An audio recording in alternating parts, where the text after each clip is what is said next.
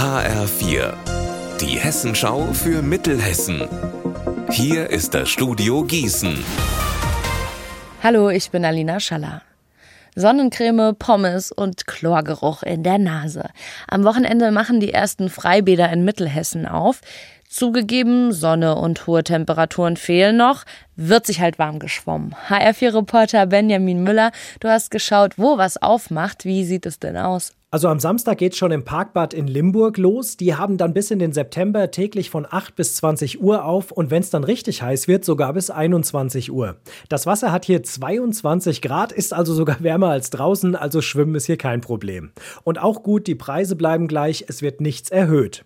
Das ist übrigens auch in Gießen so. Hier startet das Freibad Ringallee am 1. Mai in die Saison.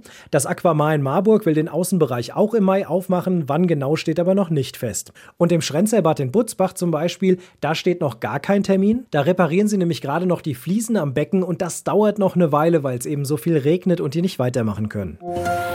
Der Kreis Gießen, der fördert wieder Streuobstwiesen. Pro Baum gibt es einen Zuschuss von 50 Euro. Den können Sie für 10 Ihrer Bäume beantragen. Streuobstwiesen gehen immer mehr zurück. Mit dem Angebot will der Kreis da ein bisschen entgegenwirken.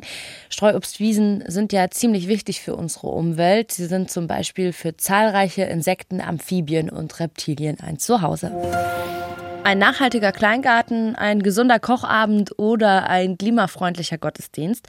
Das alles, das haben die Menschen in Marburg in den letzten Jahren auf die Beine gestellt, um sich in ihrer Nachbarschaft für den Klimaschutz einzusetzen. Mehr dazu hören Sie jetzt von meinem Kollegen Marc Klug. Die Stadt fördert das, weil sie bis 2030 klimaneutral werden will.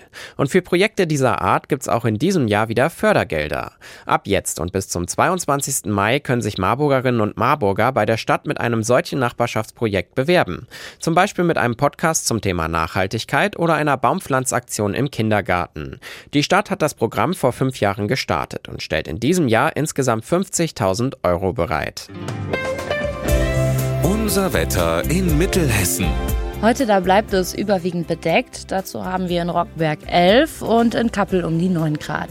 Am Abend und in der Nacht bleibt der Himmel auch weiter bedeckt und morgen bekommen wir dann einen Mix aus Sonne und Wolken. Ihr Wetter und alles, was bei Ihnen passiert, zuverlässig in der Hessenschau für Ihre Region und auf hessenschau.de.